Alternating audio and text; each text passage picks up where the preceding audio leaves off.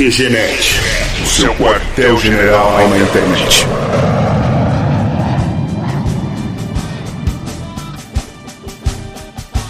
Tropeçavas nos astros desastrada, quase não tínhamos livros em casa e a cidade não tinha livraria. Começa mais uma edição do QG Podcast do QGNet.com.br. Aqui é o Marco e não julgue a capa pelo livro. Aqui é a Gordinha e quando eu crescer eu quero ser pobre e morar na Bahia. Aqui é o Diego e eu acho que o Golo ainda tem um papel importante a desempenhar nessa aventura, pro mal ou pro bem. Fala galera, aqui é o Diogo. É sempre bom ter um livro por perto. Marcos, tá com o livrinho aí? Te usaram de escada mesmo, hein, cara? Pois é, é sempre um prazer divertir os outros participantes desse podcast. Você sempre diverte, cara. Obrigado. Ah, de nada. Bom, nessa edição, Livros que Fizeram Meu Caráter é uma continuação meio que indireta do podcast 42, que é Filmes que Fizeram Meu Caráter. E é claro que fica difícil, né, citar um livro que definiu quem nós somos, mas a ideia desse podcast é indicar algumas leituras legais, discutir a respeito, deixar algumas dicas e compartilhar algumas experiências que a gente teve com leitura durante as nossas vidas. Lembrando, ó, que a gente tá no Brasil, que é um país que, segundo a pesquisa do ano passado da Fundação Pro Livro, cada brasileiro tá valendo em média quatro livros por ano. Olha só, sendo dois livros e dois pedaços. Dois pedaços, sei lá o que, que isso significa. Certeza que tem alguém lendo 400 pra, pra dar essa média, velho. Não é possível.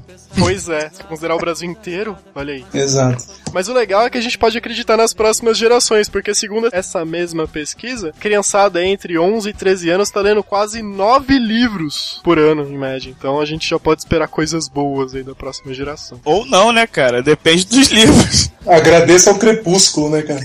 É verdade, é isso que eu tô falando. 50 tons de cinza, né? Putz, Crianças lendo 50 tons de cinza, Marco. É isso aí. isso é assustador. Você duvida?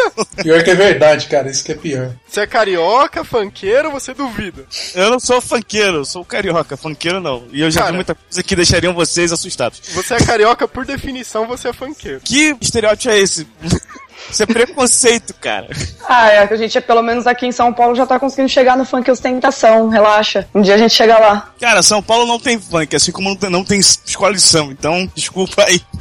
Ah, é verdade, isso- você é funkeiro mas e isso manja é mais. bom, cara. Olha o seu motivo de orgulho. Não, eu não, eu não tô me orgulhando. Eu tô falando que, boa, eu que tô fudido. Bom, mas vamos lá, falar de livro. Pra começar, que livro assim mais marcou vocês na infância? Vocês lembram qual foi o primeiro livro que vocês leram? Nossa. Primeiro define infância. Eu tô na idade mental de 8 anos até hoje. Então, tipo, você leu algum livro esse ano?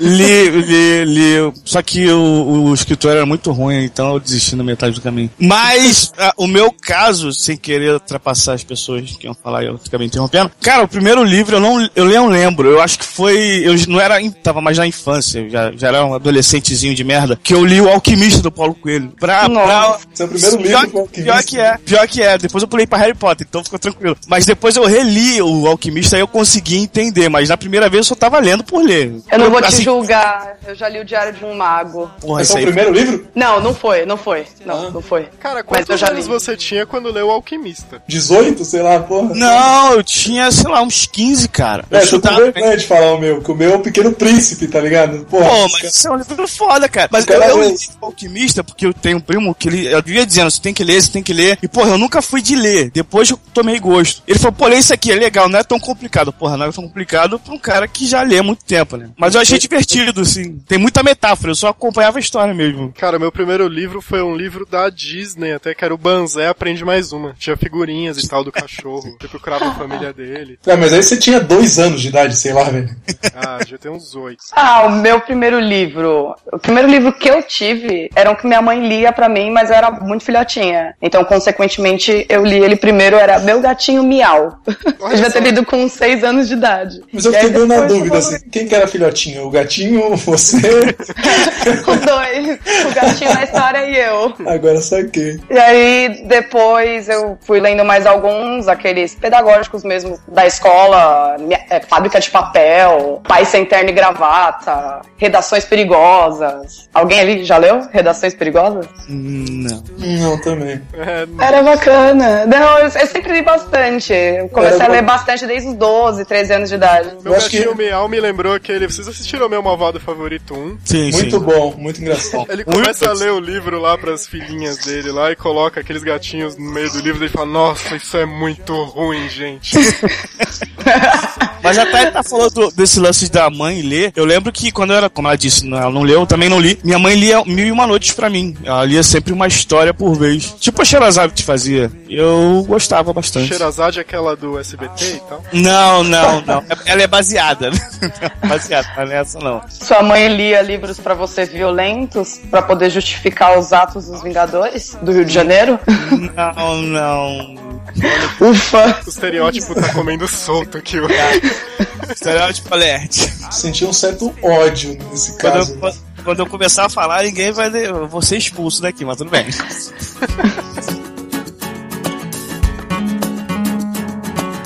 beleza, passada a infância, o gatinho miau. Acho que, ô Diogo, você não falou seu primeiro livro, né? Foi Pequeno Príncipe. Pequeno mesmo? Príncipe, cara. Pequeno Príncipe, foi sim. Na verdade, eu não lembro de, sinceramente, se eu li mesmo. se foi aquela, aquela coisa meio que minha mãe leu e eu fui olhando que tinha muita figura, né? Mas eu lembro que era esse livro, mas sinceramente eu não lembro se fui eu que peguei e li sozinho, assim, não lembro. Até porque eu era muito novo, devia ter uns 22 anos, sei lá. Aprendi a, aprendi a ler um pouco depois. Mas eu- foi o Pequeno Príncipe, com certeza. Eu li Pequeno Príncipe, mas ano retrasada. Não sei se isso é vergonhoso ou se isso é bom. Eu não queria ler antes. na história, né? É, mas eu não queria ler antes porque toda Miss falava: qual o seu livro favorito? O Pequeno Príncipe, mais um estereótipo. Falei. Obrigado por falar que toda Miss leu o Pequeno Príncipe primeiro, sim. Eu agradeço. Relaxa, eu sou mega fã de Tolkien, até hoje não li o Hobbit. Ah, então. Pro Diogo ser mi, só falta perder mais uns 80 quilos.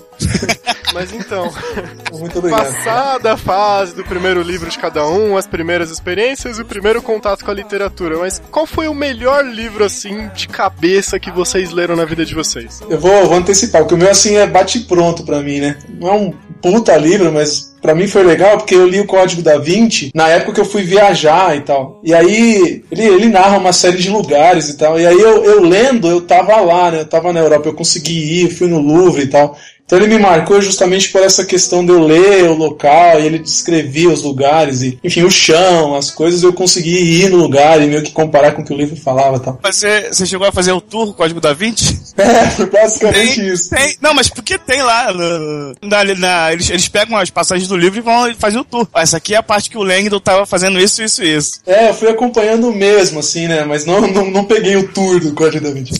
Mas eu fui meio que acompanhando, assim. Então isso foi, foi legal pra caramba, assim, pra mim. Por isso que me marcou um pouco, assim. Mas né? era fiel às coisas que você viu lá? A descrição física das coisas, com certeza, né? E ah, ele escrevia as obras de arte, Mona Lisa e tal. E aí você ia ao- em frente ao quadro e tal, e começava a olhar, mas assim, com a perspectiva do que o autor tinha escrito sobre o quadro, as formas com, com que, é, enfim, a, a obra mostra, uma, né, interage com o público de uma forma, você começa a olhar e realmente você consegue enxergar o que o cara tava tentando passar no livro, né? E o filme, cara, você curtiu? Não, porque. Bom, enfim, todo mundo fala que quem lê o livro primeiro e assiste o filme não curte, né? Eu não curti porque, na verdade, o filme precisa ser muito resumido pra caber, né? Por causa do. Então foi muito, muito resumido, assim. Eles pegaram a história e, tipo, mano, o cara tá subindo a escada, daqui a pouco pum, muda a cena, o cara já tá não sei aonde, pum, muda a cena, o cara já morreu. Então não curti por isso, reduziu demais. Mas tem que ser, né? Mas por isso que eu Ma- não curti. Mas, ô Diogo, vou te falar que eu só não li o Inferno, mas eu li as três aventuras do Langdon. E eu achei que entre ele e o Anjo e Demônios, Anjo e Demônios é meu livro preferido. Mas o Código da Vinci está muito melhor adaptado pro cinema do que o Anjo e Demônios. É, não, eu não vi o filme do Anjos, né? Eu, eu li o livro também, então eu não sei pra te comparar, né? Mas eu com certeza gostei mais do, do livro Código da Vinci.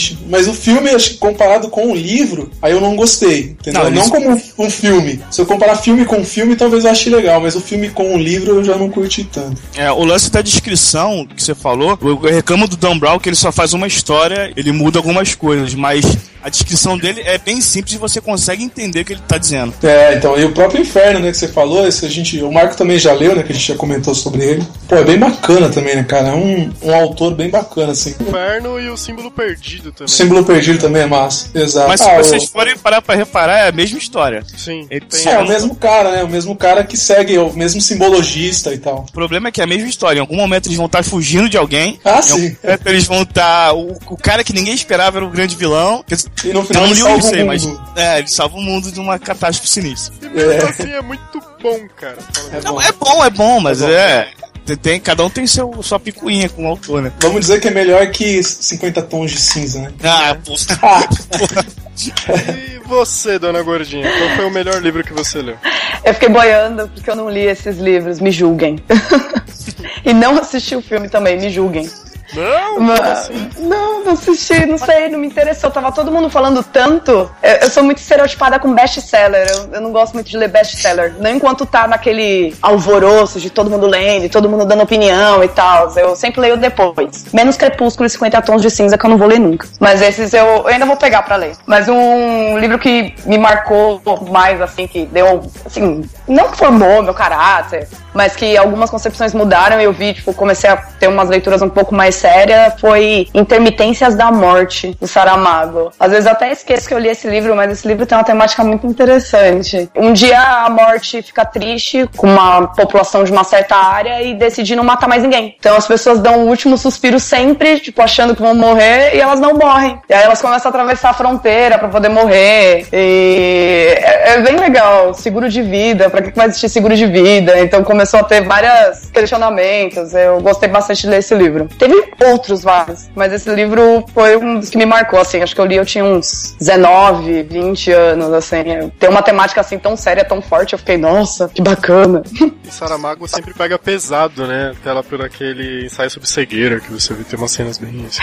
É, Saramago é bem pesado. No livro tem. O ensaio sobre a cegueira eu não, não cheguei a ler, mas eu tenho certeza que o livro é muito mais pesado do que o filme em si. Que já era pesado. Que já era pesado, já é pesado o filme. Mas Saramago foi, foi assim, Intermitências da Morte, eu li um outro dele também, aí parei, porque é muito pesado, a leitura é muito. O Intermitências da Morte eu ainda li rápido, é um livro que você lê rápido, mas o restante você fica meio cansada, assim, não, não dá muito. Você fica uns dois meses pra ler um livro, e aí acaba não sendo mais tão divertido. Mas teve outros também, Capitães da Areia, Jorge Amado, gostei bastante. Eu gosto muito de ler Bukowski, me mudou muito. 1984, eu gosto mais de livro assim também. O 1984 está entre os, sei lá, 100 livros pra se ler antes de morrer, né? Eu Sim. vi, eu vi esses dias, inclusive. Do Laurentino Gomes? É, Hum, não, 1984, George Orwell, não. Isso, esse Ah, aí. tá. que fez o Revolução dos Bichos também. Não? Eu não sei. Não? Acreditamos em Você você. que tá dizendo. É, Processem ela. Não, gente, a Revolução dos comentários. Bichos é legal, pô. Depois você. al- Alguém pega aí pra ler depois e comenta, não sei. Ou se alguém Só- já leu, comenta também. Deixa eu só te perguntar, é, é, os bichos se, se fazem uma revolução. é, a história é essa, ou só um título cara, que não tem nada a ver com, com um livro. O título tem tudo a ver com o livro, são os bichos mesmo. Eles Cara, estão numa você- fazenda e eles se rebelam. Você não deve levar a sério que animais eles, eles conseguem dominar o mundo, cara. Porra. Os porcos no final dominam. Olha só. Entregou o final do livro. Olha o spoiler. Oh meu Deus, deu um ela acabou de falar, leia um livro, agora não precisa mais. Não precisa mais, já sabe. o Foda-se, é. não leiam mais o livro. É o planeta dos macacos, só que com todos os bichos. Misturado Isso, com a com fuga das galinhas. É, o bicho vai Não, pegar. ó. Eu falei, eu falei um pouco, os porcos dominam, mas depois tem uma reviravolta. Vocês podem ler. É mais spoilers. Eu pensei que ela contar da reviravolta agora. Não, não. Eu, eu tentei manter a reviravolta sem, sem contar mais um spoiler.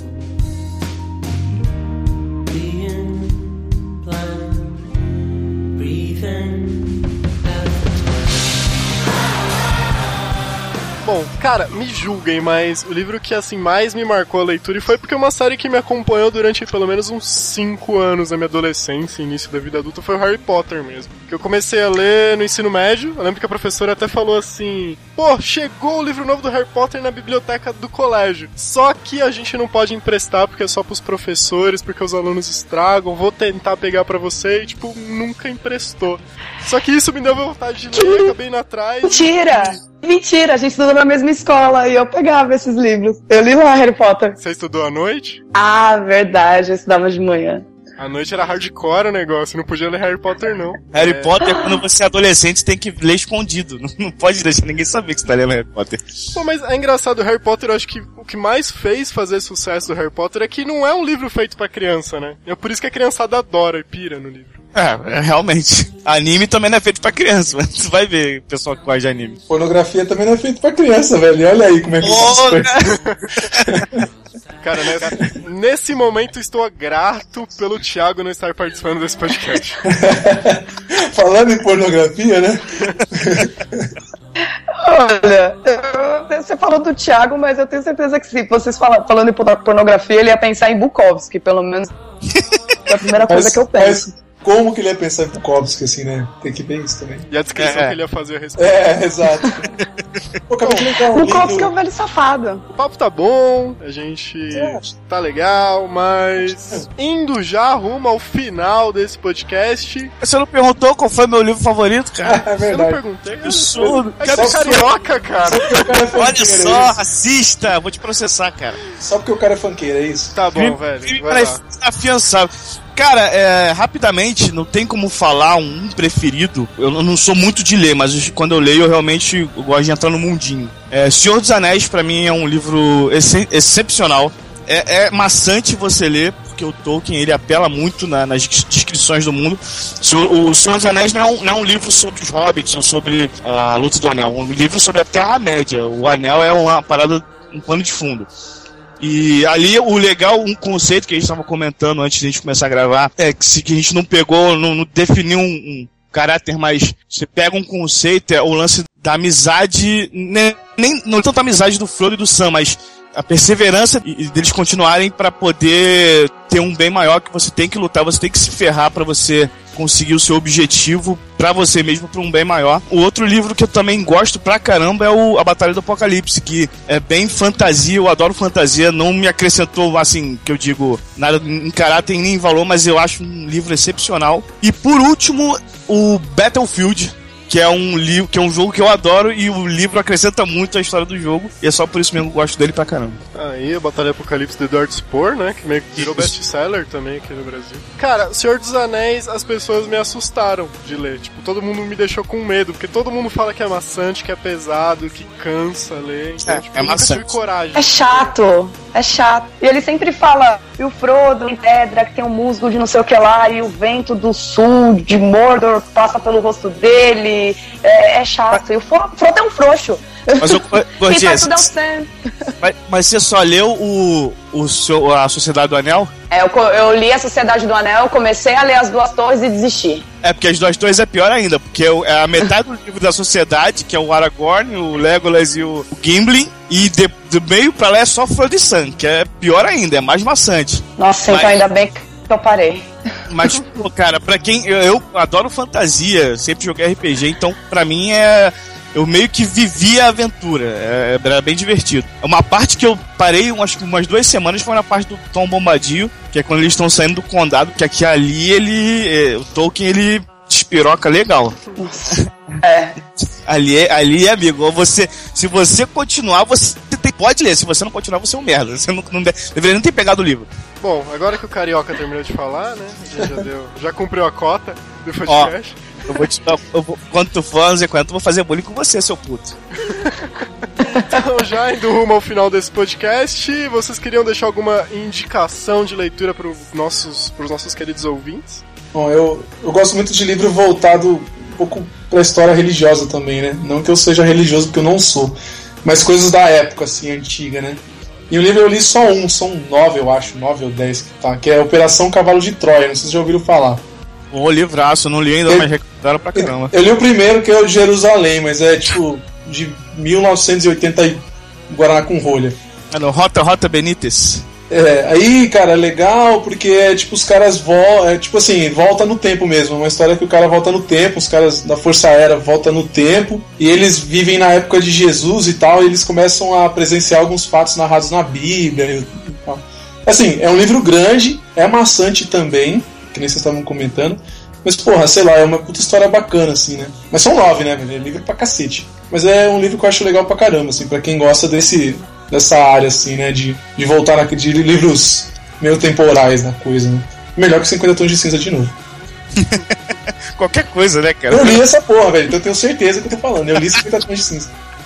Eu vou, então, recomendar alguns também. Eu, eu li bastante livro, então, não sei. Eu, eu gosto bastante das temáticas de, do Jorge Amado, Capitães de Areia, essa coisa da Bahia. Tanto que eu até comecei, o, o- a minha frase foi que eu queria algum dia virar pobre e morar na Bahia. Porque Jorge Amado passa isso, parece que é lindo você ser pobre e morar na Bahia. É demais. Bukowski, que eu gosto muito também. Piada E- pronta, né, velho?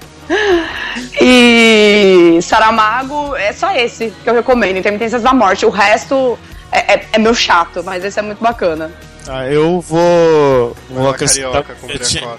ó, ó, eu, é, eu queria recomendar Tolkien, Senhor dos Anéis. É, quem leu o Hobbit comenta alguma coisa aí, porque eu não li ainda, eu sei, eu sou um merda.